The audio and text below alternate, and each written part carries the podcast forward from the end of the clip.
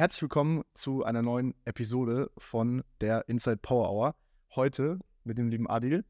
Geil, dass du am Start bist. Okay. Äh, einen weiten Weg nach Berlin gefunden. Zwei Stunden.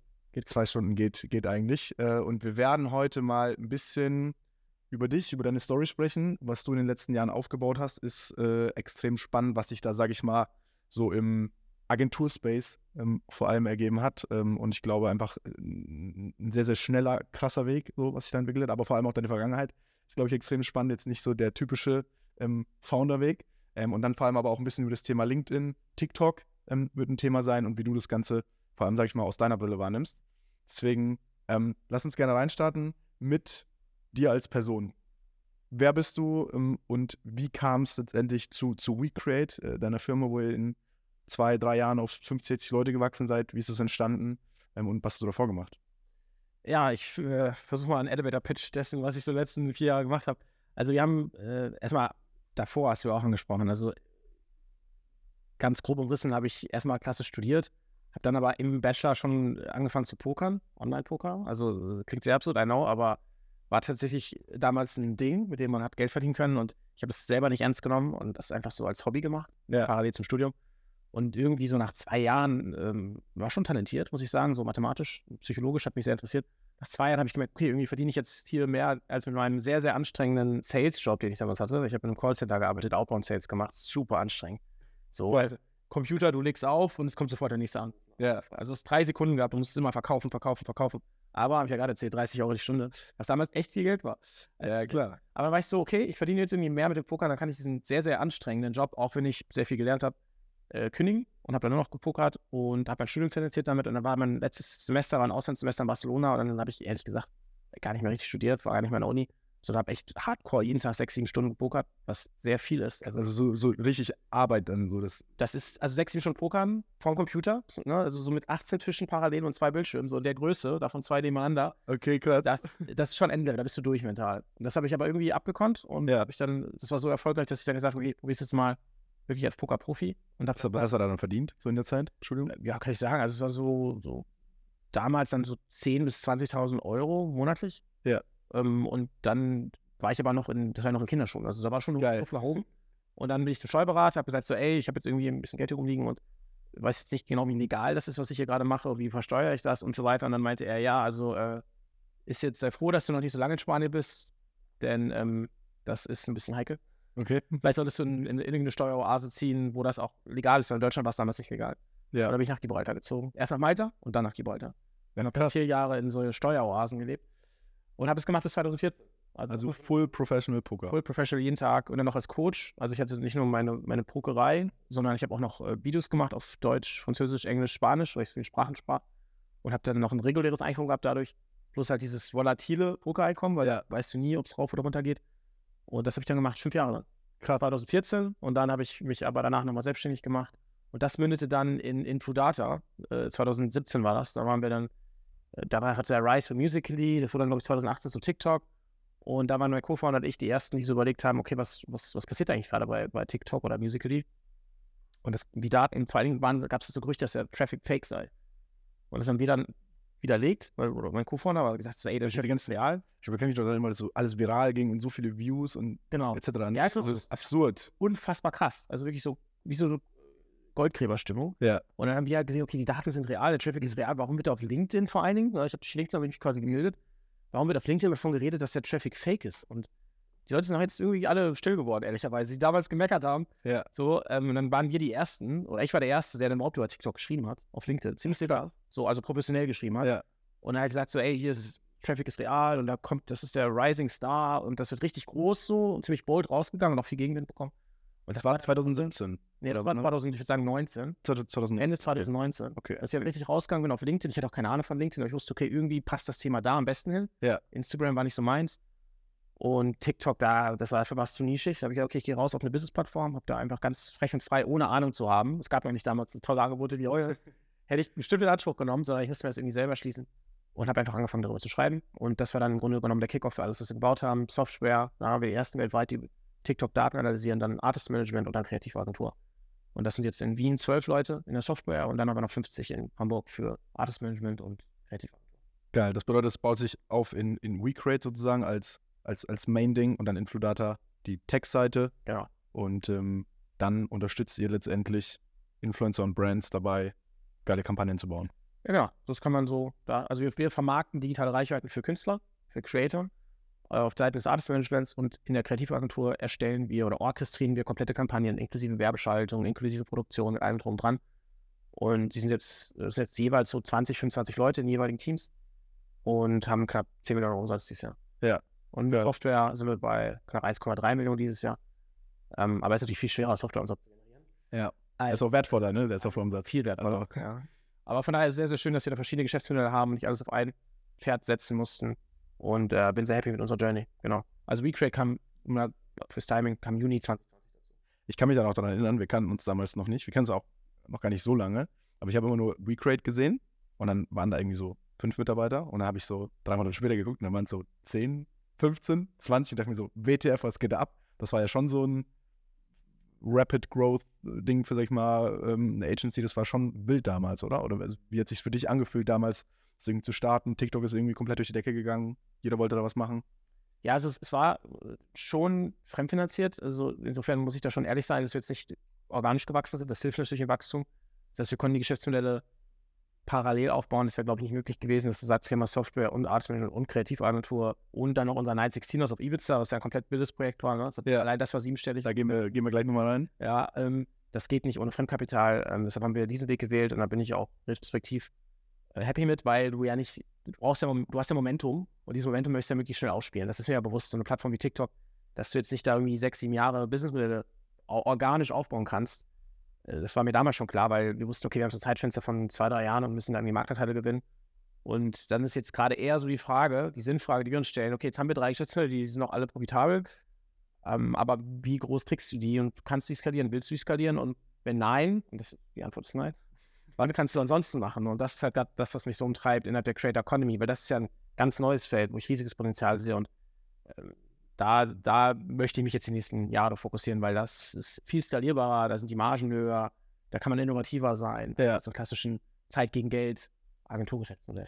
Das ist ja, glaube ich, also Creator Economy, krasses Stichwort. Ähm, ich habe tatsächlich, wir haben ähm, hier in, in zwei Wochen hier äh, ein Kundenevent und ich werde da auch so ein, eine halbe Stunde, 45 Minuten was zur Creator Economy erzählen. Ähm, was ja, also ist ja komplett geisteskrank, was da die letzten zehn Jahre passiert ist, wenn man sich Leute anguckt wie Mr. Beast oder Nake Boys, weiß nicht, ob die dir was sagen, was die für Imperien aufgebaut haben, basierend auf, sag ich mal, äh, TikTok und YouTube-Reach in den letzten Jahren. Ja, das zum einen. Ähm, aber gerade die von dir genannten ähm, haben, haben ja schon sehr lang auch spannende Geschäftsmodelle entwickelt. Ne? Also wenn, wenn man sich da wirklich mal die Zahlen anschaut von, von so von Kooperation oder, oder, oder von Co-Creations mit einer Brand, ne? jetzt mit Let's Mr. Beast, eine eigene Edition mit Nerf Guns, also so random Produkte, die er dann integriert und dann mit einer Gewinnspielmechanik dann wirklich auch Sales generiert, das ist schon, das ist schon heftig. Also, der, also ich, ge- akkumuliert würde ich schätzen, dass dadurch bei Mr. Beast, also garantiert schon achtstellig, wahrscheinlich neunstellig noch an Umsätzen generiert wird, nur von Produkten. Das heißt, zusätzlich zu den Plattformeinnahmen passiert einfach äh, da innerhalb der Produktentwicklung. Ja, ich, ich, ich, ich habe die Zahlen tatsächlich äh, äh, äh, mir geholt. Also, keine Ahnung, ob die dann genau auf einen Euro stimmen, aber YouTube sind so 54 Millionen im Jahr Dollar. Äh, äh, Beast, Mr. Beast Burger dann so 200 Millionen Umsatz gemacht im ersten Jahr. Ähm, dann gibt es irgendwie noch den Merch, Feastables, Snackbars. Also, das sind äh, letztendlich, wenn du es jetzt mal, wenn du Valuation, wahrscheinlich Milliarden-Imperien, die Ja. da äh, entstanden sind. Und das Spannende ist halt auch, natürlich, ne, es ist nicht gestern gestartet und heute ist passiert, sondern er macht es halt auch schon seit 10, 15 Jahren YouTube. So. Genau, das stimmt. Und das schwappt jetzt gerade so, so drüber, es ist natürlich noch ein Kinderschuh, aber schwappt gerade rüber nach Europa. Und da gibt es auch in Ja. Deutschland schon die ersten Cases, auch hier in Berlin, von, äh, von Companies, die sich voll darauf fokussieren. Ne? Also Limited zum Beispiel sitzt hier in Berlin, die machen Creator-Entwicklung mit, ähm, mit, mit vielen starken Partnern, äh, unter anderem Kaufland, wo die Produkte dann exklusiv gelistet werden, ein paar Wochen und danach werden die dann überall, weil wenn es wirklich hochskalieren willst, musst du überall listen, ähm, überall iteriert. Und die haben jetzt dreimal mit Creatern, äh, auch klassischen TikTokern, Proto Ja. gebracht. Das sind echt spannende Cases, also die auch erfolgreich sind. Das ist nicht nur mal eine Listung und dann so ein kleiner Hype und dann war's das, sondern Ja. Produkte werden wieder und wieder gelistet. Und äh, wie gesagt, das ist in Kinderschuhen ein super spannender Bereich. Da, glaube ich, können wir gut mitwischen, weil wir verstehen Creator, wir verstehen Produktentwicklung, äh, verstehen auch die Vermarktung dessen und die Communities und da, da wird viel passieren im nächsten Jahr. Ich finde es halt extrem faszinierend, dass vor fünf Jahren oder wenn ich jetzt Naked Boys einfach, weil ich die seit ein paar Jahren kenne und aktiv verfolge, dass die halt, keine Ahnung, fucking Pranks gemacht haben und, und, und Leute auf der Straße verarscht haben und jetzt mittlerweile ähm, ähm, ähm, Dutzende Millionen jeden Monat Umsatz machen mit ihren Drinks oder mit ihrem Selters. So, und einfach diese Entwicklung von, ähm, sag ich mal, die Businesswelt belächelt diese Jungs vielleicht, weil sie Pranks auf YouTube machen, hin zu, ähm, ich sitzen mit, äh, weiß ich nicht, äh, Donald Trump, Elon Musk, äh, Dana White am Tisch und nehmen Podcasts auf und äh, sprechen irgendwie über die Wirtschaft. So, das ist schon so eine sehr krasse und schnelle Entwicklung auch gewesen. So über die letzten Jahre. Ja, total. Also das ist die Power von, von Social Media, die ein krasser Multiplikator sein kann. Egal welches Geschäftsmodell du hast und ob du es jetzt konventionelle Produkte sind, die irgendwie im LEH gelistet sind, also Lebensmitteleinzelhandel, oder ob das ein digitales Produkt ist, ob das ein Podcast ist, Joe Rogan, der ja massiv Buzz generiert durch ja. Snippets für Social Media Plattformen. Ne? Das, ist, das ist ja offenes Geheimnis, dass der da hunderte Accounts hat, über die er die Snippets verteilt und auf allen Socials und dadurch diesen Bass generiert, den ich glaube mittlerweile der größte Podcast der Welt aufgebaut hat. Ja, also soweit, soweit ich weiß, ist es der, der größte Podcast der Welt. Das ist äh, unfassbar krass und äh, das finde ich total reizvoll, weil es irgendwie so disruptiv ist. Ne? Also ja. ist ja ein paar Jahre jünger als ich, aber in meiner Kindheit war äh, das Fernsehen das Nonplusultra und da passiert halt gerade so ein Shift. Ja. Massiver Shift und da irgendwie jetzt natürlich im Kleinen, ne, ich will jetzt nicht sagen, so Joe Rogan-Niveau oder Nelk Boys, aber ähm, damit sei hier in Deutschland mitzumischen und den Markt sehr, sehr gut zu verstehen. Und da gehören wir schon zu den größten hier. Ja. Das so vom, vom, vom Marketingverständnis her und von der Marktkenntnis her ist es schon spannend, deshalb würde ich da voll gern mit. Wen, wen, siehst du da in Deutschland gerade so an, an, an Creatern, die, sage ich mal, gerade, weil, also, ich bin jetzt nicht so super tief drin, wer sind die Creator, wo du sagst, die haben gerade die höchste Relevanz in Deutschland? Ja, tatsächlich kann ich da sehr, sehr äh, stolz sagen, dass wir ähm, das sogar mit Marktforschung belegen können. Also, du hast ja die Daten. Wir haben die Alle Daten sind deine. ja, das zum einen. Also, im einerseits wissen wir ja genau, was passiert auf den Plattformen. Ne? Also, auf TikTok, Reels, Shorts, da tracken wir alles, was passiert ähm, durch Infludata. Das ist natürlich ein riesiger Vorteil, dass wir da schneller Entwicklung erkennen können. Aber wir verlassen sich nicht auf unsere. Wir machen auch Marktforschung mit Opinio, sehr guter Partner äh, von uns. Ja, sagt mir auch. Wir fragen dann zum Beispiel, wie bekannt ist ein, eine Caro Dauer in der ja. Gen Z oder in der Gen Y oder ähm, auch Creator aus unserer Bubble oder aus, aus unserem eigenen Portfolio und, und äh, messen das. Und da ist es tatsächlich so, dass der Anwalt in der Gen Z der relevanteste ist, gerade in Deutschland. Krass. Äh, 90 Prozent der 16- bis 24-Jährigen in Deutschland kennen ja Anwalt. 90 Prozent. Ja. Das ist auch überrascht. Und das ist geisteskranke Bekanntheitsgrad. Ja. Also es dürfte, kann gut sein, dass es über Olaf Scholz ist. Kann ich mir gut also durchaus vorstellen. Das, so. Weil ich glaube, nicht jeder 100 kennt Olaf Scholz. Vor allem, wenn du jetzt hier in Berlin rumläufst. Ja. Oder egal in welcher Großstadt wahrscheinlich. Krass. Ja, also das, das, hat es selber überrascht. Und er ist damit auch wow. der relevanteste bei, bei der Gen, in der Gen Z. Das heißt aber nicht, und das ist genau spannend, dass jetzt irgendwie da krasse ähm, Cases entstanden sind. Das ist das, was wir jetzt ähm, vorhaben im nächsten Jahr. Aber so die richtigen, richtig heftigen Cases sind halt eher so, die man nicht von Influencern kennt, das startet jetzt gerade, sondern eher so von Musikern. Ne? Also mhm. Capital Bra, die Pizza, der Eistee, Shirin David. Aber das ist schon so, dass die, also die Umsatzzahlen, ich weiß gar nicht, ob ich die nennen darf, weil also ich kenne sie, aber ich weiß nicht, ob, ich, ob das ein ja, war oder ja. ob ich das irgendwo gelesen habe, aber die sind wirklich, wirklich krass. Und so, dass ähm, die durchaus auch Markteinteile an, annehmen von den konventionellen Playern. Ne? Also ist der eine oder andere die sich gerade die Frage stellt, was machen wir da? Wie, können wir da, kommen wir da hin? Und was sie machen, ist, dass sie dann zum Beispiel Co-Creation machen. Ja. Co-Creations machen. Also das ist jetzt Lipton ist jetzt mit Julian Bam zusammengegangen. Nee, Entschuldigung, mit Rauch ist mit Julian Bam zusammengegangen. Ja. Lipton ist mit 24 Tim. Ja. Hat eine Edition auf den Markt gebracht, um das so halbwegs zu kompensieren, weil sie natürlich sehen, ansonsten verlieren wir diesen Kampf lang, langfristig, weil die merken, dieser Marketing-Bust, der durch ja. Creator entsteht und Social Media, kriegst du schwer kompensiert. Ich meine, wenn ich jetzt wenn ich jetzt halt 16 Jahre alt bin, in Rewe laufe und da sind drei Pizzen oder drei verschiedene Eistees, natürlich nehme ich den, wo ich sage, hey, den feiere ich, den gucke ich auf YouTube oder auf Instagram. Das ist dann auch so ein bisschen die äh, Personal Branding, einfach wieder letztendlich. Ich nehme halt das Produkt von der Person, der ich vertraue, die ich cool finde, die ich mag äh, und die ich am meisten konsumiere. Genau. Letztendlich. Wenn es dann gut schmeckt, dann das ist natürlich immer so der ja. Faktor, dann kauft man es auch nochmal.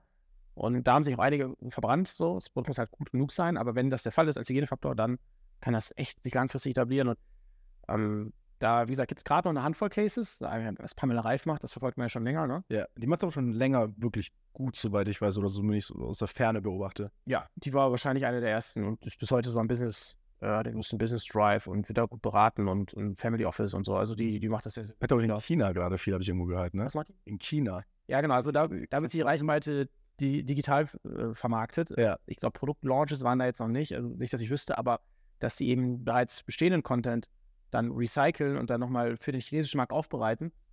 Ähm, das, äh, da war sie auch eine der ersten und macht das sehr, sehr gut und ist da, glaube ich, einer der größten Influencer, ne? 40, 50 Millionen Follower im chinesischen Ja. Raum. das ist schon, Fast. schon eine Hausnummer. Das ist so eine Blackbox für Deutschland im Allgemeinen. Also gar kein Einblick. Ähm, ja, das, das ist extrem spannend. Und was ich halt sehe, ist, dass auch, ähm, sag ich mal, ist ja alles jetzt B2C, beziehungsweise geht direkt an den, an den, an den Consumer, an den Customer. Ähm, und dass es aber auch aus den USA erste Beispiele gibt ähm, im, im B2B-Kontext. Also ich meine, Gary Vee ist, glaube ich, ein Beispiel, was es einfach schon seit zehn Jahren gibt. So, damals angefangen 2006 mit Weinvideos, Mhm. was ja einfach komplett crazy ist. Damals sich ähm, 2006, für die es nicht wissen, sich einfach vor die Kamera gesetzt, so wie wir jetzt, und angefangen, Wein zu verkosten und hat da über 1000 Episoden gemacht bis 2011. Wine Library ist das. Winelibrary.tv, genau. Ja. Äh, und, und diese Energie, die der damals schon hatte und gesagt hat, das wird das fucking größte ähm, Online, oder der größte Online-Weinblog. So, und das hat er 2006 gesagt. Das ist halt krass, was der auch teilweise gesehen hat. Ähm, und ich weiß nicht, ob du den, den kennst, Ryan Serhant, sagt dir was? Das ist ähm, der, ähm, also mittlerweile würde ich sagen, oder sagt er zumindest, ist äh, die bekannteste Real Estate Brand ähm, weltweit. Und er hat ähm, äh, in New York damals auch äh, so in meiner Zeit in New York kennengelernt damals und er hat 2018 ähm, auch mit YouTube und so angefangen und hat gesagt, okay, Gary Vee, den kennen wir hier, der macht das geil, wir machen das gleiche jetzt für Real Estate. Und dann damals äh, ein Kumpel von mir ähm, ähm, eingestellt, der ähm, einfach angefangen hat, sein tägliches Leben zu dokumentieren. Wirklich einfach Kamera an und Vollgas.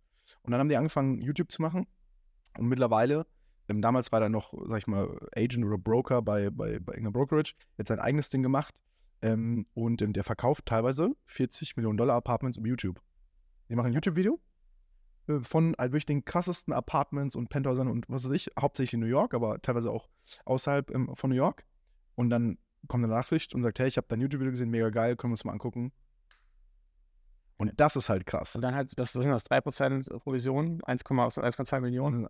Das ist immer unterschiedlich, 1,5 bis teilweise 5, 6 Prozent. Also kommt auch drauf an, Okay. wo. Er jetzt ein Video gemacht, habe ich das gesehen. In, in Monaco zum Beispiel sind es irgendwie 5, 6 Prozent. So. Ähm, und, und das ist halt komplett crazy. Ja. Ne? Ja, also das ist genau wie ich meinte, es geht in jedem Markt. Es gibt keine Nische, die nicht über, nicht von Social Media profitieren, aber kaum eine, würde ich behaupten. Äh, In Deutschland gibt es auch Immo Tommy, falls du den kennst. Den, der war letztens hier bei dem Founders League in Berlin. Da habe ich den auf der Bühne Sehr sympathischer kurz Typ. gesehen. Grüße gehen raus. Ähm, und der hat ja gerade auch was, ich weiß gar nicht mit wem, mit Immo Scout oder Ja, Immos, das habe ich auf LinkedIn gesehen, tatsächlich. Der hat irgendwie ein Kollabo gemacht. Ja. Und äh, das, das, das ist auch total, total beeindruckend. Vor allem, weil er da so autodidaktisch rangegangen ist und äh, letztens noch darüber geschrieben hat. Ich glaube, er hat nicht studiert und nicht mal Abi gemacht. Ja. Ähm, und, und trotzdem heftigst Karriere gemacht. Also, äh, das finde ich total geil, weil weil es mal wieder zeigt, was Social Media eben ermöglicht. Ne? So eine Art ähm, Vereinfachung des Marktes oder auch den Markt fairer gestalten. Weil wenn du was kannst, wenn du eine Message hast, wenn du fähig bist, wenn du Wissen hast und das cool rüberbringst oder unterhaltsam rüberbringst, dann hast du auf einmal einen heftigen Multiplikator, den du vor zehn Ja. Jahren noch nicht gehabt hättest. Ja, komplett. Komplett. Und das ist halt einfach äh, krass, was für, was für einen Impact das haben kann. Wirklich einfach, einfach, einfach langfristig und dass es halt wirklich auch ein, ein, ein Compounding-Thing ist. Ich mache das jetzt nicht und dann bringt es mir nichts mehr, sondern mit jedem Post, mit jeder Message, mit jedem Impuls, den ich eigentlich nach außen sende, ähm, wird es mehr wert. So. Ähm, und das ist wirklich eine, eine, eine krasse Entwicklung so in den letzten Jahren gewesen. Ähm, okay, aber bei dir von Poker-Profi hin zu Agency-Founder, Software-Founder, ähm, auch eine geile Story. Wie, wie, wie, wie bleibst du ähm, on top of Trends? So. Also, du hast ja verschiedene Sachen, äh, sehr, sehr busy, ähm, tausend verschiedene Themen. Ähm, wir haben einen unheimlich hohen Zufluss an Informationen, jeder von uns. Wie findest du heraus, was jetzt gerade, sag ich mal, auf Social, hauptsächlich bei euch, TikTok, Instagram, gehe ich mal von aus, ähm, was da gerade abgeht? Tatsächlich auch wieder LinkedIn. Also LinkedIn ist so ein bisschen meine Informationsquelle. Ich muss gestehen, ich lese nicht so viel, wie man sollte. ähm, äh, News eigentlich nur Spiegel Online und ja, Zeit, Süddeutsche, aber das ist ja eigentlich selten jetzt irgendwie trendy, hat Ja. wirklich Implikationen für das, was wir tun. Und ich würde auch sagen, die klassischen Handelsblätter, die es da gibt, ähm, von Gründerszenen halte ich nicht so viel und, und Handelsblatt ist jetzt auch nicht wie so, dass, dass ich da krasse Trends entnehme. Das heißt, es ist eher LinkedIn. Ja. Und dann ist aber gar nicht, ich glaube, die Herausforderung für mich ist gar nicht so irgendwie mitzubekommen, was passiert, sondern eher zu filtern, was ist jetzt relevant. Weil es, wie du schon gesagt hast, passiert so viel und dann muss man sehr schnell überlegen, ähm, wo springt er jetzt auf und wo lässt man mal was vorbeiziehen.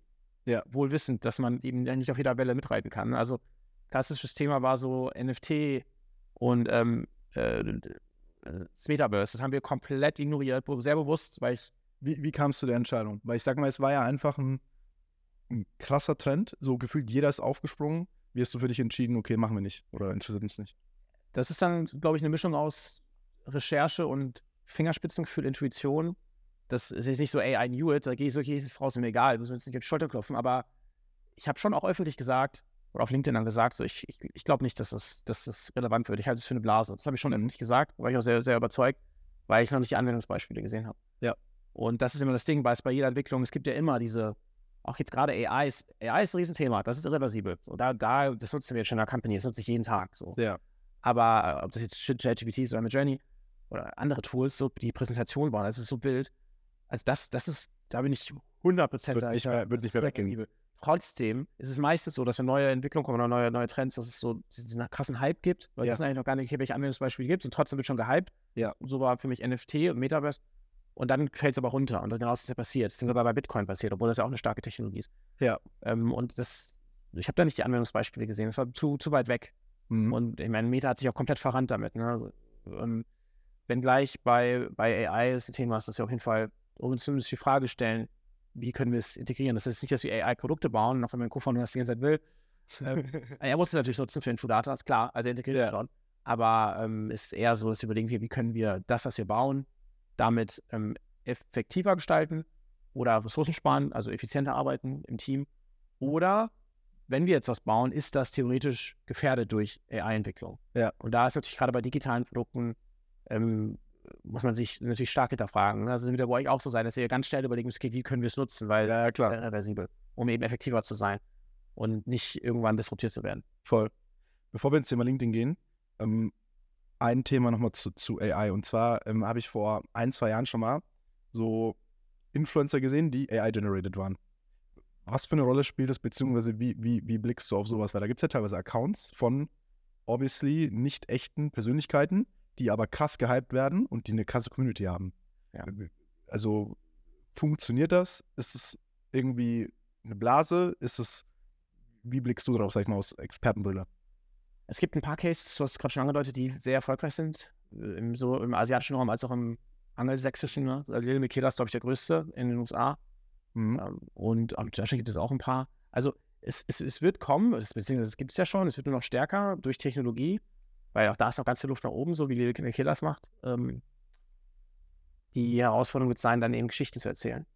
Ähm, wir hatten auch das Thema auf dem, ich hatte auch das Thema auf dem Schreibtisch sehr, sehr aktiv für ein paar Wochen und habe auch dann irgendwann mich dagegen entschieden, da jetzt, jetzt schon reinzugehen. Das war so vor, ich würde sagen, sechs Monaten, weil es damals auch extrem teuer war. Ja. Also nicht vergessen, alleine in sechs Monaten ist unfassbar viel passiert, was Ja. das Tools angeht, Videotools und so. Und damals war es schon so, dass ich irgendwie dachte, so, ey, ich, ehrlicherweise, ich glaube daran, dass es kommen wird. Und es ist natürlich geil, wenn wir als Artist Management dann Zugang haben zu, also wir haben dann die, die Intellectual Property daran. Ne? Ja. Im Artist Management haben wir jetzt 25% in der Regel an dem Umsatz, aber das halt für einen begrenzten Zeitraum und man kann in Talents investieren und die können trotzdem jederzeit gehen, egal wie viel man investiert hat, weil es keine rechtliche Lösung gibt. AI ist halt so, ist es deins und es kann sich nicht wehren. Genau. Und also 25% für Zeitraum X versus 100% für immer. Ja. Also aus Business-Sicht liegt das No-brainer. Das man auf, auf Variante 2 setzen. Gleichwohl habe ich dann irgendwie gemerkt, so, es passiert gerade so viel. Jetzt auch mit, mit Runway zum Beispiel. Ne? Also, Ja. äh, ich weiß nicht, ob du es kennst, das ist ein unfassbares Tool. Das ich dachte, ehrlicherweise, jetzt selber einen zu bauen und dann selbst diese, ähm, diese ganze Maschine dahinter zu orchestrieren, das wäre unser Ansatz gewesen. Hätte uns durchaus eine Million gekostet in den nächsten zwei Ja. Jahren. Habe ich irgendwie nicht mehr gefühlt oder war mir zu riskant, weil ich dachte, ich glaube, da passiert so viel, dass man jetzt einfach günstiger einkaufen kann. Und es eher darum dann geht, Storytelling zu schaffen. Und das Ja. ist mir wiederum sehr, sehr gut. Das heißt, okay, wir warten mal auf die technologische Entwicklung und bis zum richtigen Moment, bis es ähm, Sweet Spot gibt an Investments, dann aber eher in Creative, nicht mehr in, das, in die Visualisierung. Und dann vermarkten können wir. Das ist unsere Ja. Stärke und bauen dann was. Also wir wollen da rein, wir werden da reingehen, die Frage ist halt wann. Sp- Spannend. Also es fühlt sich an, allgemein mit allem, was die letzten sechs Monate passiert ist. Man ist auf so einem Speedzug, der 500 km/h fährt ähm, und jede Woche passiert irgendwas komplett Neues und man sagt so, okay, crazy, was geht hier ab? Ja, genau so fühlt sich an. Ja, das, wie gesagt, ich glaube, die Kunst ist es dann für dich wahrscheinlich auch im Alltag zu filtern. Genau. Filtern, Was machst du, was machst du nicht? ja, gerade wenn weil- du alle Möglichkeiten hattest, hast. Ne? Also es, es geht ja für, für, für dich wie mich gleichermaßen, dass wenn du gut vernetzt bist und du hast Investoren in unserem Fall oder, oder Kapital oder könntest Investoren kommen, wäre für euch auch nichts zu überlegen, okay, wo gehen wir jetzt rein? Ne? Wo machen wir jetzt wirklich, wo sehen wir jetzt wirklich mal einen Case für die nächsten fünf Jahre, sammeln Geld oder kriegen es organisch hin und dann Ja. Vollgas, Vollgas. weil du kannst natürlich nur maximal zwei, drei Projekte parallel umsetzen. Ich weiß nicht, wie Elon Musk das gemacht, aber auch bei Ja. ihm leidet dann ja die Qualität. Ne? Also d- das wird schon mal so ein bisschen die Wette aufstellen. Wenn er jetzt nur eine Baustelle hätte, dann würde er- würde es nicht so viel Fuck-Ups geben. Ja, ja. Oder dann einfach Konkurrenten sich äh, irgendwie formieren und aus dem Boden gestampft werden, wie jetzt Threads äh, von, von Instagram, wenn er Twitter besser gemacht hätte. Ja. Da gibt es ja gar nicht irgendwie diese, diese Lücke. Insofern, ich glaube, du hast immer Opportunitätskosten, wenn du zu viele Sachen parallel machst. Threads ganz neu. Ich hab's nicht. Tell us what you know. Ich habe einen Weg gefunden, das äh, auch in Deutschland runterzuladen. Ja, du musst ja den App Store deinen bist du hierher. Deshalb ähm, äh, werde ich die App sehr bald auf dem Smartphone haben und dann nochmal testen. Die Wachstumszahlen sind geisteskrank, also das- sowas gibt es selten. Das ist so von 0 auf 30 Millionen Downloads in 30 dieser Woche. Krass. Das ist schon heftig. Also, das dürfte auch Clubhouse toppen. Krass. Aber genauso ist halt auch die Fallhöhe relativ groß dann, siehe Clubhouse. Ja. Ähm, Das ist halt schon eine Download zu generieren. Durch das Netzwerk von, von Meta geht das natürlich schnell, als schneller, als wenn jetzt irgendwie da ein No-Name, was aus dem Boden stampft. Aber die andere Hürde ist es dann, die, äh, die ähm, Traction hochzuhalten und ähm, die User da bei Laune oder bei Stange zu halten, dass sie es wirklich äh, täglich Ja. nutzen. Und da bin ich sehr gespannt. Bisher ist das Feedback sehr, sehr gut. Und wie gesagt, es gibt diese Lücke durch, durch Twitter, m, die Meta da sehr smart ausspielen könnte. Also schauen wir mal. Ich kann es nicht, kann's nicht sagen, weil ich die App noch nicht nutze. Ja. Ähm, Ist ja auch, ich meine, das ist jetzt ein paar Tage alt, ne? Also genau. frisch. Aber werde es beobachten. Okay. Thema LinkedIn müssen wir natürlich drüber sprechen. Ähm, du bist selber, sagst 2018 schon irgendwie angefangen, ein bisschen so zu nutzen. Ähm, was würdest du sagen für dich, sag ich mal, als Unternehmer, als Gründer, welche Rolle spielt LinkedIn für dich und wie nutzt du es? Also die, man, ich glaube, man kann LinkedIn gar nicht überschätzen, ehrlicherweise. Und Das ist ja, ähm, deshalb bin ich auch so Fan von eurem Businessmodell. Und auch ja Kunde gewesen äh, für Ja. Zeitraum X. Ich weiß gar nicht, wie lange, sechs Monate oder so, haben wir mal eine Mitarbeiterin ausgebildet über euch. Das war sehr gut. Kann ich ihr spiegeln und empfehlen. Ähm, die, ähm, die Power von LinkedIn als Basis für ein Geschäftsmodell ist äh, erneut in beinahe allen Bereichen, die von Reichweite profitieren, das ist ja wahrscheinlich alles, ähm, nicht von der Hand zu weisen. Ob du Mitarbeiter suchst, ob du äh, Investoren suchst, ob du, ähm, ob du, ob du Kunden suchst, LinkedIn ist, ist the place to be, I guess. Weil man eben einfach sehr wertig kommuniziert, weil es immer noch sehr businesslastig ist. Ja, es geht mehr in die Mitte und viele sagen, es ist ein neues Facebook. Logisch, das passiert bei jeder Plattform, die eine gewisse Größe erreicht. Aber es, es hat immer noch diesen Business-Charakter und ist da, glaube ich, auch gerade noch immer unique. Ne? Also, ich glaube, auf Xing passiert nicht mehr so viel. Ergo, Ja. ähm, wer irgendwie die, die, die Möglichkeit hat, Content zu erstellen oder auch nur Interesse hat, Content zu konsumieren, weil ich gerade schon gesagt habe, für mich ist auch eine Quelle der Inspiration. Ja. Ich scroll über einen Street und über einen, über einen Feed. Äh, ich sag's nochmal. Ich scroll über einen äh, Feed und danach weiß ich, was gerade so abgeht. Ja. Und das ist eine Power, die ist nicht zu unterschätzen. Und ich glaube, ich würde auch so bold sagen, wenn LinkedIn nicht da gewesen wäre, dann hätte unser Business niemals skaliert in der Form. Also unmöglich, das innerhalb von drei Jahren auf äh, 10 Millionen Umsatz zu bringen, wenn nicht du durch LinkedIn an Mitarbeiter kommst, an Kunden kommst, du Bass generieren kannst, du lernen kannst, whatever. Ja, also ähm, es ist, glaube ich, also ich glaube, was vor, vor allem spannend ist, ist so ein bisschen auch so, also LinkedIn, Xing ist ja auch so ein, eine ständige Diskussion, was der Unterschied etc. Ähm, das Spannende ist halt, dass, dass LinkedIn wirklich sagt, so dieses Thema digitale Arbeitswelt wollen die halt komplett erschließen. Und ich glaube, was halt vor allem so spannend macht, ist, dass sie es geschafft haben, jetzt in den letzten, sind jetzt eigentlich dieses Jahr genau 20 Jahre. Mai 2003 sind sie gelauncht Mai, äh, und Dezember 2002, sag ich mal, gegründet. Ähm, was für eine krasse Qualität an Menschen die online zusammengebracht haben. Das ist so das Faszinierende, dass eigentlich jeder, der Rang und Namen hat, außer Elon Musk, der ist nicht drauf, ähm, hat, hat ein LinkedIn-Profil und guckt da auch hin und wieder rein. Ja, das erstaunt mich auch mal wieder, wie viele dann auch echt große Corporate CEOs Ja. den Kanal mittlerweile äh, verstehen wollen und ihn nutzen. Ob sie es jetzt selber schreiben, sei mal dahingestellt, das bezweifle ich bei den meisten. Aber sie werden es absegnen. Und äh, jetzt hier, wer ist der Höttges von der Telekom ist? Tim Höttges. Oder Herbert Dies, ehemaliger äh, Volks, Volkswagen-CEO. Ähm, Hat sehr stark gemacht, by the way. Also Ja. das war wirklich äh, krass. Michael Manske ist da sein, sein, äh, seine rechte Hand gewesen bei dem Thema. Ähm, und das war wirklich krass, Ja, ich, ich finde es echt was wir gemacht haben. Und jetzt auch immer mehr Influencer, die es die es verstehen, ne? Ja. Ähm, und sehr schnell Reichweite aufbauen. Also ich bin echt ein großer LinkedIn-Fan und hoffe, dass die Plattform auch noch lang erfolgreich sein wird und sich so den Charakter des Business-Netzwerks ein Stück weit behalten wird, äh, Ja. wahren wird, auch wenn man das nie weiß. Wie, wie integrierst du LinkedIn so in deinen Arbeitsalltag, wenn du so eine Woche hast? Bist du jeden Tag drauf, fünfmal am Tag, alle zwei Tage? Ja, tatsächlich mehr passiv als aktiv. Also ich sage im Schnitt poste ich zweimal die Woche, wenn es hochkommt. Also es könnte besser sein. Und meistens dann echt, also es ist ein Mix. Ich würde sagen, 70 Prozent der Posts sind spontan. Ich sehe irgendwas, was ich spannend finde und mache einfach einen Screenshot oder, ähm, oder, oder manchmal formuliere ich auch längere Kommentare bei schwierigeren Themen, bei kontroverseren Themen und mache dann aus dem Kommentar einen eigenen Post. Das Ja. ja. auch sehr, sehr gern. Also recycle das quasi, wenn ich merke, irgendwie mein Kommentar stößt auf Resonanz oder ich, da, da stoße ich eine Diskussion an. Ähm, ist letztens passiert, da hat ähm, Johannes Kliesch ähm, einen Pitch ausgeschrieben quasi. Dann habe ich kommentiert, ey, ist der Pitch bezahlt, weil das echt ein Problem ist in der Agenturwelt. Das haben viele gar nicht verstanden, warum ich das kommentiere. Es ist ein Riesenproblem, unbezahlten Pitch zu gehen, weil es einfach nicht nachhaltig ist. als Kostet halt auch einfach Ja, genau. krass, ne? Also, ich finde es tatsächlich so auch ethisch schwierig, ne? weil, wie gesagt, es geht nicht nachhaltig. Und ähm, das, das sieht man auch da, wer dann bei ihm gepitcht hat. Das sind halt kleine Agenturen, ganz kleine Startups. Die werden halt auch in zwei Jahren merken, ja, okay, so richtig skaliert kriegen wir es nicht. Ja. Deshalb habe ich da einfach mal kommentiert. Ähm, und dann habe ich gemerkt, okay, ich kriege viel Resonanz, da auch Kritik. Und dann gehe ich erst recht rein, gerade Ja. wenn ich Kritik bekomme, weil polarisiert. Genau, weil ich weiß dann, okay, da kann eine Diskussion entstehen, das ist spannend, weil ich habe keine Angst vor Kritik. Ja. Ich finde es sogar gut, mal äh, kritisiert zu werden. Ähm, und ich kann auch meine Meinung ändern, wenn ich gute Feedback, äh, Feedbacks lese oder, oder gute Argumente sehe.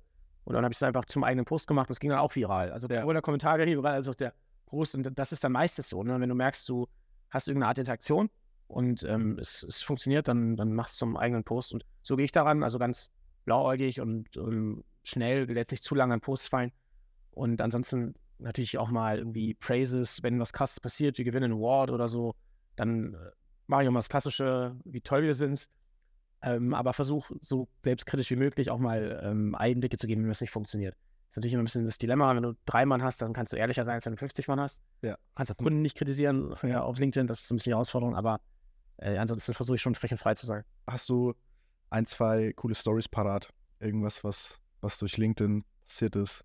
Irgendwas Verrücktes, wo du sagst, krass, hätte ich nie, nie erwartet, dass irgendwie durch so ein Business-Netzwerk sowas zustande kommt. Also, es, es sind so viele, das ist halt das Krasse. Also, damals, vor allen Dingen ist LinkedIn äh, mächtig, wenn du wirklich einen Mehrwert hast. So, also, Beispiel, wir hatten damals diese äh, TikTok-Bibel. Ja. Ich wusste, okay, wir haben super viel Wissen, das Wissen gibt es noch nicht auf dem Markt. Lass uns das einfach mal raushauen. Und dann zum Download anbieten. Und dann äh, einen Post gemacht. Hättest du irgendwo mal bei mir anders gesehen, hab gesehen, es funktioniert. Okay, Post gemacht, hier kommentiere und du kriegst das Ding zugeschickt. Ja. Haben halt tausend Leute kommentiert. Ne? Also, das so, also das war halt sick. Und da kann ich mich daran erinnern, das war so 2020, Ja. 21? Nee, das war Anfang 2020. 20. Februar 2020, ja. Ich habe den Post dann auch dreimal gemacht. Ne? Also Ja. dann natürlich jedes Mal schlechter funktioniert, aber der erste hat über 100.000 Impressionen. Ja, geil. Ähm, zuletzt hatte ich einen, der hat sogar eine Million gehabt, das ist natürlich auch wild, aber das war halt kein Marketing-Nischenthema. Das ging auch international viral. Aber diese 100.000 damals waren viel mehr wert als alle anderen Posts danach, weil A, wir hatten 1000 Downloads, B, es gab dann so einen Schneeballeffekt. Ja. Also, das, das dann die TikTok-Bibel oder dieser Link für den Download ist dann in irgendwelchen Foren gelandet, in irgendwelchen Blogs gelandet, wahrscheinlich auch intern bei Firmen, wurde mir nachher gesagt, dass dann irgendwie dann in Rewe zum Beispiel, also Name ist jetzt beispielhaft, ähm, dann einfach mal es im internen Forum teilt und sagt, hier ist ein cooler, äh, cooles PDF und ähm, oder ihr könnt es downloaden. Und dann hast du auf einmal irgendwie 100 Downloads von irgendeinem Unternehmen. Und dann sehen wir natürlich, okay, das ist jetzt alles äh, mit äh, Rewe.com oder so oder Rewe Group. Offensichtlich hat da jemand was geteilt bei Rewe. Wie gesagt, fiktives Beispiel. Ähm, und das hat bis heute Nach Nachwirkung. Also bis Klar. heute, das ist so absurd, haben wir drei bis zehn Downloads am Tag von der TikTok-Bibel und wir machen gar nichts. Also Ah, krass. Erstmal ist es drei Jahre alt. Ähm, ist halt auch nicht mehr mega aktuell. Wir haben es nicht mehr auf der Website, as far as I know. Aber dieser Link von der Landingpage, der geistert noch in irgendwelchen Blogs rum. Und krass, das ist wirklich fünf bis zehn organische Downloads bis heute. Und was dann eben danach passiert ist, ist dann, dass dann bis heute Kunden auf uns aufmerksam werden, die dann irgendwie vor, und dann gucke ich eben nach, wo, warum schreibt mir jetzt irgendwie ein Head of Marketing von einem Top-Unternehmen, das jeder kennt, und dann gucke ich nach auf LinkedIn und ich so, ah, okay, vor zwei Jahren die TikTok-Video runtergeladen. So, und ähm, das, ist, das ist die Power von, von LinkedIn. Wenn du wirklich Mehrwert hast, und du Leute sich den Namen merken oder bei einem bestimmten Thema, sagen wir TikTok, bis heute an uns denken, dann hat das einen Mehrwert, der ist kaum, kaum schätzbar. Und deshalb würde ich so sagen, dass es wir damals gemacht haben und auch die LinkedIn-Bibel, in dessen Value kann man kaum quantifizieren. Und wenn, dann würde ich sagen, auf jeden Fall hoch sechsstellig, wenn nicht sogar niedrig siebenstellig, weil irgendwie die komplette Substanz unseres Businessmodells haben wir durch, durch einen Kanal wie LinkedIn in Kombination mit einem starken Asset, ähm, Lead-Gen, könnte man sagen, wie der Bildung geschaffen. Ja. Ja, das ist das, ist das Spannende vor allem, dass es halt, also auch bei uns teilweise kommen Leute, die sagen, hey, wir, wir verfolgen mich jetzt seit drei Jahren. Geil, was ihr gemacht habt, können wir was zusammen machen. Und das ist halt dieses Ding, dass unheimlich viele, ich sag mal, wenn du jetzt, keine Ahnung, 50, 100.000 Leute dein, dein, dein Stuff konsumieren im Monat jetzt einfach mal gesehen, ähm, dass ja nur ein krasser Bruchteil davon auch interagiert mit dir. Das heißt, bei den meisten Menschen, du weißt gar nicht, wer diese Menschen sind und, ähm, und wie oft die vielleicht schon deinen Stuff sehen. Und ähm, das sind so diese, diese, diese, sag ich mal, äh, Shadow Views, wo du einfach gar nicht weißt, wer ist es jetzt eigentlich. Und dann nach drei Jahren kommt so eine Nachricht und denkst dir, krass, der guckt seit drei Jahren zu. Ja. Richtig wild. Das ist als wirklich, also nicht hundertfach, sondern tausendfach passiert, dass Leute mich schreiben ja. und sagen so, ey, ich folge dir schon mega lang, wollte mal Props aussprechen für den Content, auch wenn ich noch nie kommentiert habe oder so. Das, das, sind die, das sind die meisten. Und, und das sind die spannendsten auch. Genau, das sind die spannendsten, weil ja. das ist ein, sagen wir jetzt mal ein CMO von einer Top Corporate, der wird nicht bei dir oder mir kommentieren, weil er weiß, okay, das sehen dann seine, äh, seine, seine Connections, seine Mitarbeiter, sein Netzwerk, was auch immer. Dann kommt er bei uns schon, kriegt er vielleicht schon Probleme, weil das sehen dann Agenturen, die vielleicht gerade auf den Kunden arbeiten und das will er nicht, aber der liest mit. Ja. Und diese, dieses, das, was unter dem Eisberg ist. Ne? Voll. Das ist, das sind die Gems. Ja, voll. Und man, und, und man merkt es dann, dann, dann immer wieder. Und je länger man es macht, desto, desto, desto besser ist es. Du hast gerade gesagt, diese LinkedIn, äh, LinkedIn, diese TikTok-Bibel hat damals krass funktioniert. Was war noch, wenn du jetzt auf die letzten Jahre guckst, Themen oder Beiträge, wo du gesagt hast, die haben richtig gekickt oder das hat richtig, ähm, hat richtig eingeschlagen? Also ich, das Ding ist natürlich, ehrlicherweise, wenn ich sehr in meine Nische reingehe, dann weiß ich, dass die Views niedriger sind. So, das, deshalb versuche ich dann so einen Mix zu finden. Das ist für mich vollkommen fein. Ja. Das, das vielleicht auch, vielleicht um einmal zu sagen, eine Misconception, ne? nur weil man viel Reichweite hat, heißt nicht, dass es irgendwie gut funktioniert oder dass LinkedIn ein krasser Channel für einen ist. So. Weil es geht letztendlich immer, wie immer, um die Qualität und wer sind die Menschen, die dir zuhören. Ja, genau. So. Das ist ja das, was man bei euch lernt. Ne? Also welche Art von Positionierung hast du und welche Art von Expertise, in welchem Bereich baust du ja. wirklich auf. Und da ist es viel wichtiger, dass man ein bestimmtes Thema steht und dann, Anführungszeichen, nur 7000 Connections hat, was immer noch fucking viel ist. 7000 ja, ist so ja, ja. ein Drittliga, volles Drittligastadion. Ja. ähm, als 50.000 mit, mit, mit sehr broaden Themen. Ne? Also Dr. Jörg Ström, wer den kennt, der ist, glaube ich, ist das sogar der größte in Deutschland, ich weiß es gar nicht. Also ich will, nicht, Profilbild, ne? ich will den gar nicht bashen, ja. aber der hat unendlich viele Follower, aber der schreibt halt eigentlich nur über, also der copy-pastet halt Inhalte, die viral gehen. Ja, ja. Das war es halt so. Ne? Das ist seine Strategie, ja. Und ähm, da gibt es keine Nische. Also ich kann dir gar nicht sagen, was seine Expertise ist. Und ähm, dann verkauft er, glaube ich, Coaching. Ich glaube, das ist sein Funnel für auch nicht viel, 100 Dollar oder so, 100 Stunde. Also so krass kann das ja gar nicht sein. Und deshalb mit irgendwie ein paar hunderttausend Followern. Das ist für mich so ein klassisches Beispiel, die sagt, no bashing. Ja. Ähm, wenn er damit happy ist, alles cool. Wie wenig Relevanz auch große Reichweiten haben können, wenn man nicht über bestimmte Themen spricht, die man auch. Ja. Und ähm, so verstehe ich LinkedIn nicht und deshalb habe ich lieber 10.000 Impressionen bei einem Thema, das mit dem zu tun hat, was wir tun, nämlich Werbung, guter Werbung, Content Creation, TikTok, whatever, Creator Economy als 40.000, 50.000, die könnte ich haben, wenn ich jetzt einen Post mache darüber, I don't know, wenn ich darüber schreiben würde, warum, wo, welche Gründe ich dafür äh, sehe, dass die AfD gerade so einen Rise hat. Ja. So, und da habe ich durchaus eine Meinung, eine kontroverse Meinung, dann wüsste ich, das Ding geht viral. Ja. Trotzdem habe ich den Post jetzt noch nicht gepostet, vielleicht kommt er noch. Weil vielleicht setzen wir uns da gleich zusammen und arbeiten dran. Hat nicht so viel zu tun mit meinen Themen und das bringt dann auch nicht so viel. Und ehrlicherweise ist es auch noch anstrengend, weil dann kommt doch Gegenwind und dann muss ich darauf eingehen, weil es ist ein schwieriges. Es ist auch Arbeit, ne? Also es ist nicht so, dass man postet und dann ist es so, sondern man muss interagieren, man muss Zeit investieren. So es ist wirklich Work das aufzubauen. Sehe ich genauso. Also, wenn du es gut machen willst, dann muss man ja auf Kommentare eingehen. Oder ja. das formuliert. Ich verstehe LinkedIn als Plattform der Interaktion. Ich will nicht was posten und dann das ist kein mache die Augen zu, sondern ich will auch lernen und ähm, auch mal Gegenwind bekommen und dann darauf eingehen können. Weil ich glaube, so lernt man, so wächst man. Ja, voll, voll. Nee, und das, das ist auch das, das, das, das Wichtige, wie du gesagt hast. So, auch für, für die, die zuhören. Das Wichtigste ist, zu interagieren und Teil der Diskussion zu sein und nicht einfach nur irgendwas zu machen. So, ähm, das, das Erste, inter, inter, interagieren und dann wirklich auch sich fokussieren auf eine Zielgruppe. teilweise Projekte, das war ein, ein, Kunde von vor ein, zwei Jahren, verkauft Kälte- und Klimatechnikanlagen. Super unsexy, super, äh, sage ich mal, äh, klassischer Mittelstand. Kein Hot Topic, meinst du? Überhaupt kein Hot Topic. Ähm, außer so ein paar von euch finden Kälte- und Klimatechnikanlagen geil. Ähm, und hat halt in Europa 500 Zielkunden vielleicht. So, weißt du, die Beiträge, die kriegen 500 Views, 10 Likes und zwei Kommentare. Wenn du da drauf guckst, denkst du dir, WTF, was macht der? Wenn aber von diesen 500 Leuten 300 genau Zielgruppe sind, dann ist es erfolgreich. Schon krass, 300. Ne? Also Ja, voll. Customer Lifetime Value, der irgendwie. Das sind halt Millionen von Euro. Ja, also Ja, oder siebenstellig. ja, so. krass. Ähm, und, und das ist halt das Spannende. Ich glaube, das muss man halt verstehen. So mit dem Beispiel von dem Dr. Jörg, keine Ahnung, wie der heißt, ähm, sehe ich genauso. So, diese ganze Reichweite bringt dir nichts, wenn es halt zu random Themen ist. Äh, zu, zu random Themen. Beziehungsweise kommen wir auch wieder aufs Ziel. Man sagt, ey, ich will einfach Reichweite, okay, aber normalerweise gehst du ja LinkedIn mit dem Ziel an und sagst, okay, ich will irgendwie eine Employer-Brand auf, ich will Mitarbeiter gewinnen, ich will Kunden gewinnen, ich will in die Presse oder sonst was. Bei den wenigsten ist ja das Ziel einfach nur random Reichweite, weil davon kannst du ja letztendlich nichts kaufen. Genau. Ja, du musst halt auch eine, eine bestimmte Wahrnehmung generieren. Ne? So ist mit Ja. meine Überzeugung. Wer bist du und wofür stehst du? Und wenn du einfach nur Content teilst, der viral geht, dann schärfst du ja gar nicht dein Profil, sondern du hast einfach eine gewisse Conversion von Leuten, die sehen zu, ich fol folge dir, Ja. weil ich unterhalten werde. Aber ähm, dann ist die Kunst ist es ja nicht nur zu unterhalten, sondern dabei auch noch eine Message zu haben. Ne? Also es geht eigentlich erne- erneut plattformübergreifend. Ist auf TikTok nichts anderes. Ganz viele Creator, die äh, unfassbar viele Reichweiten haben. Ja. Aber wo, wo ich auch sagen kann, dass äh, die überhaupt nicht abverkaufen.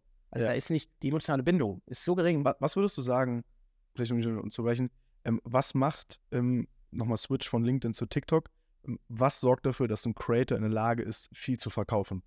Emotionale Bindung. Es ist emotionale Bindung der Creator durch die Art des Contents und, ähm, und auch die Art der Bespielung. Also ähm, ganz klar messbar auch tatsächlich. Ne? Also zum Beispiel, wenn du live gehst, wie viele Leute kommen dann dazu und schauen sich das an? Wenn die nur an deinem Content interessiert sind, weil du unterhältst und du gehst live, dann ist die Zahl eher gering. Das heißt, irgendwie ist das ein, also ist ein starker Indikator. Und umgekehrt, trotzdem live gehen erhöht dann die emotionale Bindung der, derjenigen, die dann mal reinschauen. Also live gehen ist ein gutes Instrument. Dann je länger der Content, umso stärker die emotionale Bindung, kann man auch so sagen. Und äh, Instagram Stories, ein verbales, gutes Instagram Story Game. Wenn du das hast, dann stärkst du die emotionale Bindung der Audience. Und wieder umgekehrt, wer nur 8% seiner Follower äh, auf Instagram in seinen Stories sieht, also eine Million Follower und 80.000 Views, haben viele, da weiß ich, dass ähm, da Probleme entstehen bei Abverkäufen. Weil was ist eine gute Zahl? Was würdest du sagen, ist gut? also es gibt Creator, die haben 50% Stories. 50% der Follower schauen die Stories. Malte Zierden ist da mein Lieblingsbeispiel. Das, das äh, ist gerade zu uns ins, ins Management gewechselt. Und unfassbar feiner Kerl. Ich weiß nicht, ob du kennst. Der baut gerade ein Tierheim in der Ukraine nee. mit Spenden auf und so und äh, rettet da 300 Hunde. Krass. Ähm, richtig, richtig feiner Kerl, cooler Content. Der hat 580.000, glaube ich, und 300.000 Story-Views. Und das ist ist schon breit, wenn 300.000 Menschen jeden Tag deine Story gucken. So richtig krass. Also es haben viele, die zwei, drei Millionen Follower haben, haben keine 300.000 Story-Views. Und warum? Weil er gute Geschichten erzählt, unfassbar geiles Storytelling, gute Schnitte und einfach starke Themen. Ja. Er macht es unterhaltsam. Und trotzdem hat er Themen wie Tier, Tierheimbau in der Ukraine mit Spendengeldern oder halt eine Taube, Oscar, die Taube, die garantiert die berühmteste Taube, die es jemals in Deutschland gab. Und der Taube in seiner Hamburger Wohnung, ähm, Dachbauwohnung, die er hat, hat er so im Fensterbrett so ein Zuhause gebaut, so ein Wohnzimmer mit so Miniaturmöbeln. Geil. So mega süße Stories und das Ding hat halt 15 Millionen Views generiert. Organisch auf TikTok. Deutsche Views. Also davon gibt es keine 10 Videos, wohlgemerkt, auf TikTok, die im deutschsprachigen Raum mehr als 10 Millionen Views haben. Und er hat eins davon. Krass. Und das zeigt halt so die Power. Einfach schöne Geschichten erzählen, dabei glaubwürdig sein, authentisch sein, unterhaltsam sein. Und das stärkt dann die emotionale Bindung. Ja. Und das korreliert wiederum mit Abverkäufen. Okay. Geil. Und das wird bei LinkedIn nicht anders sein. Ne? Also, wenn du, wenn jetzt dieser Dok Dr. Jörg Strom einen Post macht, wo er Leute in irgendwie, sagen, ein Webinar lenken will, da bin ich, da bin ich, glaube ich, bold. Ich glaube, ich kriege mehr Leute, also absolut mehr Leute in Webinar als Dr. Jörg Strom, weil warum soll ich ein Webinar nicht Ja, 100%. Zu welchem Thema? Also der Typ postet einfach nur Random. Inhalt. Random. Wenn ich aber sage, ey Leute, Webinar zum Thema, I don't know, äh, 916 Plattformentwicklung, Ja. so baust du mehr Reichweite auf, so vermarktest du dich, so pushst du deine Brand, whatever, dann, das weiß ich ja auch, weil ich schon gemacht habe, dann, dann melden sich da hunderte Leute an, Ja. Webinar, Ja. durch einen LinkedIn-Post. Und, ähm, und das, das kriegst du halt nicht hin, wenn du keine klare Positionierung hast. Und ich glaube, das muss jeder greifen, der LinkedIn ernsthaft spielen will. Ja, voll. Okay, ähm, wir sind fast am Ende, aber das Stichwort 916. Darf ich noch mal kurz reingehen? Ähm, weil damals Moritz, Weltgründer, auf mich zukam und meinte, ey, ich habe da so einen Typen kennengelernt, voll crazy, der hat jetzt in Ibiza irgendwie für eine Viertelmillion so eine Villa gemietet und dann kommt er als Influencer und so. Ich dachte mir so, WTF, also was soll das? Voll die Geldverschwendung. Gar nicht gecheckt, was du da machen wolltest. Wir kannten uns ja damals auch noch nicht.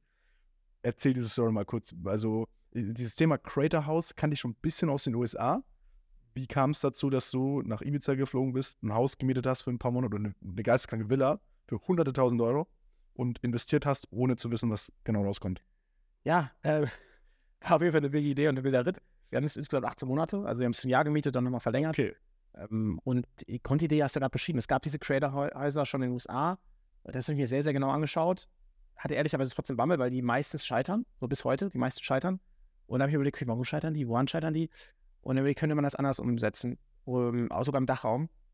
Und das war erstmal so die Grundidee. Und dann habe ich gedacht, wie könnte man das machen? Wie viel Geld brauchen wir dafür überhaupt? Welche Art von Partner können wir dafür reinholen? Und ich mag halt so wilde Ideen. Und, und der Hintergedanke des auch 916 aus war schon, damit auch den Namen zu stärken. Ja. Äh, 916 ist ein Name, den wir, wir haben gerade auch rebranded. Also das hatte ich damals schon im Hinterkopf, dass wir uns den Namen markenrechtlich haben eintragen lassen, 916, der ja für das Format steht. Ja. 9 zu 16. Und ich fand es irgendwie geil, dass es irgendwie, dass man die Chance hat, diesen Namen mit zu pushen. Und da Ja. ich, das liegt auch an uns und auch an Plattformen wie LinkedIn und so, dass wir gesagt haben, wir wollen den Namen 916 richtig groß machen, wir wollen, dass das der Name wird für Vertical Video.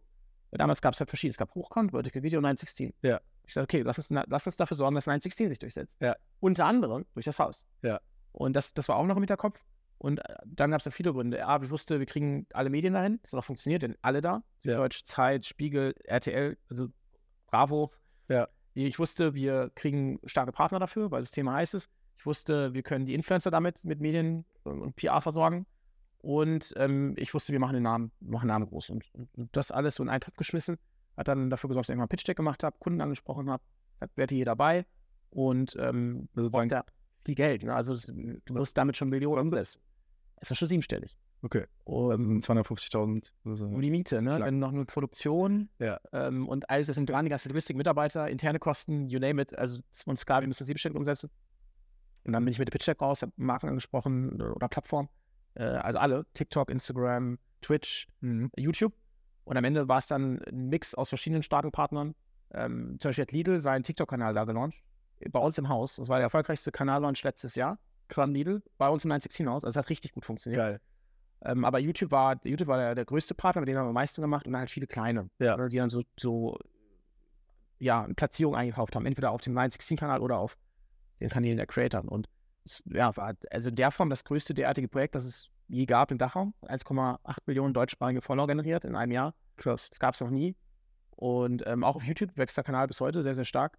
Also bin da super happy mit, aber ähm, ich hätte den Aufwand, ich habe den Aufwand schon anders eingeschätzt. Also ich war in den anderthalb Jahren mehr als neun Monate selber da und auch in der ersten Season, die 100 Tage, war ich, glaube ich, 90 Tage vor Ort, weil einfach das so anspruchsvoll war, Intens. Themen da zusammenzuführen. Kannst ja die Leute auch nicht einfach rumlaufen lassen, ne? Also musst du ja richtig steuern. Also es war so, alle grauen Haare, die ich habe, sind durch das Projekt äh, und die Hälfte habe ich verloren. Aber nichtsdestotrotz bin ich super dankbar, weil es echt eine heftige Phase war. Das Timing war perfekt. Heute können wir das nicht mehr so umsetzen. Ja. Auch nicht mehr so schnell Follow aufbaust auf TikTok. Also hat alles zusammengepasst. Ja. Super happy, aber ist auch etwas, was man in der Form im Ausland nicht unbedingt skalieren kann. Also heute hätte ich es in Deutschland umgesetzt, sage ich auch ehrlich. Ja. Weil ich unterschätzt habe, wir mussten eine Betriebsstätte gründen in Spanien. Wir mussten dann auch da Steuern zahlen und die Ach, so ganz viele Folgekosten. So kleine Details irgendwie. ja, die, die- aber schnell abfucken. 100.000 Euro kosten. Ne? Ja. ja Das man krass. unterschätzt. Ähm, aber nichtsdestotrotz bin ich happy, dass ich es gemacht habe und war eine wilde Zeit, die ich auf jeden Fall, die, wenn ich mal ein Buch schreibe, dann landet das da. Geil, geil. Also ich sag mal so, Geschäftsmodell, wenn du es einmal noch so zu erklären, du stellst ein Haus zur Verfügung, du holst 20 Influencer, die chillen da und dann gibt es letztendlich Kollaborationen mit Brands, mit Sponsoren, ähm, die letztendlich dieses Haus, die Leute da promoten, die Leute promoten dann wieder die Produkte und was auch immer da. Genau so. Also es waren neun Leute im Haus, die ersten 100 Tage. Und dann hatten wir eine Produktion, wir hatten einen Koch vor Ort, wir hatten Fahrzeuge, Scooter. Oh, die haben dann zum Beispiel auch so ähm, äh, haben dann Events organisiert, ne, dass man irgendwie mal treffen geht oder schnellste hier, äh, ja, wie heißt der Nachhalt, Nachhaltung hatte ich einen, sehr ähm, der Deutsche, der da so eine, so eine Bootsverleih hat, mittlerweile schnellste Boot auf Ibiza. Okay, geil. Ähm, Einfach crazy shit. ja, crazy shit mit denen gemacht. Also, und, und das hat sehr, sehr gut funktioniert. Coole Ausflüge unternommen. Geil. Und dann auch die Kunden eingeladen. Also, wir hatten zum Beispiel bei Season 2 hatten wir Westwing drin. Die haben ein komplettes Umstyling gemacht des Hauses und Mhm, geil. Hat auch sehr gut funktioniert. Und ähm, das dann vermarktet. Also, diese digitalen Reichweiten vermarktet. Wenn du überlegst, also wir hatten in Season 1 hatten wir allein 600 Millionen Views, allein auf den 90-Kanälen. 100 Millionen. Und auf, wenn man die Creator-Kanäle noch dazu rechnet, dann hatten wir über 3 Milliarden Views, in denen das 90 noch stattfand. Und deshalb, das wissen wir mittlerweile auch, kennen, also es kennen schon ein zweistelliger Prozentbereich der Deutschen, kennen, äh, kennen das 916-Haus. Natürlich alles junge Leute. Ja, aber, ja, aber die sind ja Zielgruppe letztendlich. Ja. Klar, ne? also, genau. Also das ähm, ist schon, schon wild und äh, ist schade, dass es nicht skalierbar ist, weil es im Aufwand Ja. war, die, die Produktion zu aufwendig war, aber der Kanal ist down. Vielleicht machen wir es ja nochmal in Deutschland in Geil. einer kleineren Variante. Okay. Ja. Krass. Okay. Letzte Frage, Adil. Pokern. Was war dein verrücktestes Spiel und höchster Gewinn, das du rausgeholt hast? Mal. Ähm, also witzigerweise war der höchste Gewinn gar nicht beim Pokern, sondern bei Sportwetten. Okay. ähm, es ist natürlich sehr nah beieinander. Äh, bei beiden hast du Risiko und setzt Geld an und hoffst dann irgendwie mehr zurückzubekommen. im Schnitt. Und äh, da gab es so, so, ein, so, ein, so ein- so eine Promotion von einem großen Pokerraum. Und wenn man da die größte Wette platziert hat, dann hat man diesen, diesen Bonus gewonnen, diesen Jackpot. Und der war 70.000 Dollar ungefähr, groß sieben Monate. Ja. Und dann muss, dazu musste man aber sehr, sehr viel einsetzen. Ne? Und dann habe ich mich halt mit, mit zwei Freunden zusammengetan und habe einfach die größte Wette platziert in dem Monat auf dem, auf dem, Ja. auf dem Spiel. Das war VfL Bochum gegen Regensburg, zweite Liga. und warum dieses Spiel? Weil es das letzte Spiel war in dem Monat. Das war am 31. Und wir konnten da richtig viel drauf setzen. Und dann haben wir einfach nur getippt, dass das Spiel nicht 0-0 ausgeht. Die Quote war 1,01, Katastrophenquote. Und haben da 126.000 Euro drauf gesetzt. Dieses eine Spiel. Ja. Und das Tor ist. Und das ist 80 Minuten gefalscht. Ach, krass. Also äh, war lucky. Und dann haben wir halt knapp 200.000 Euro bekommen. Geil. Das war der größte Gewinn an einem Tag. Und das Spiel konnte sich auch keiner ansehen, weil es einfach um zu viel Geld ging. Ähm, ansonsten beim Poker war es so, dass man eine richtig gute Session, so heißen die, setzt sich hin und spielt irgendwie gute Session, war dann mal 10k Gewinn oder mal 10k Verlust. Sowas hatte ich häufiger. Ja. Mal. Okay. Irgendwie 10.000 drauf oder runter ging, aber dieses Spiel war dann eine Ausnahme. Aber das habe ich auch nur 5, 6 Mal gemacht in meinem Leben. Nur fünf, sechs Mal. Okay. Ja, geil. Ey, cool, dass du am Start warst. Vielen Dank. Spaß gemacht. Und ähm, ich denke, wir sehen uns irgendwann nochmal hier im Podcast.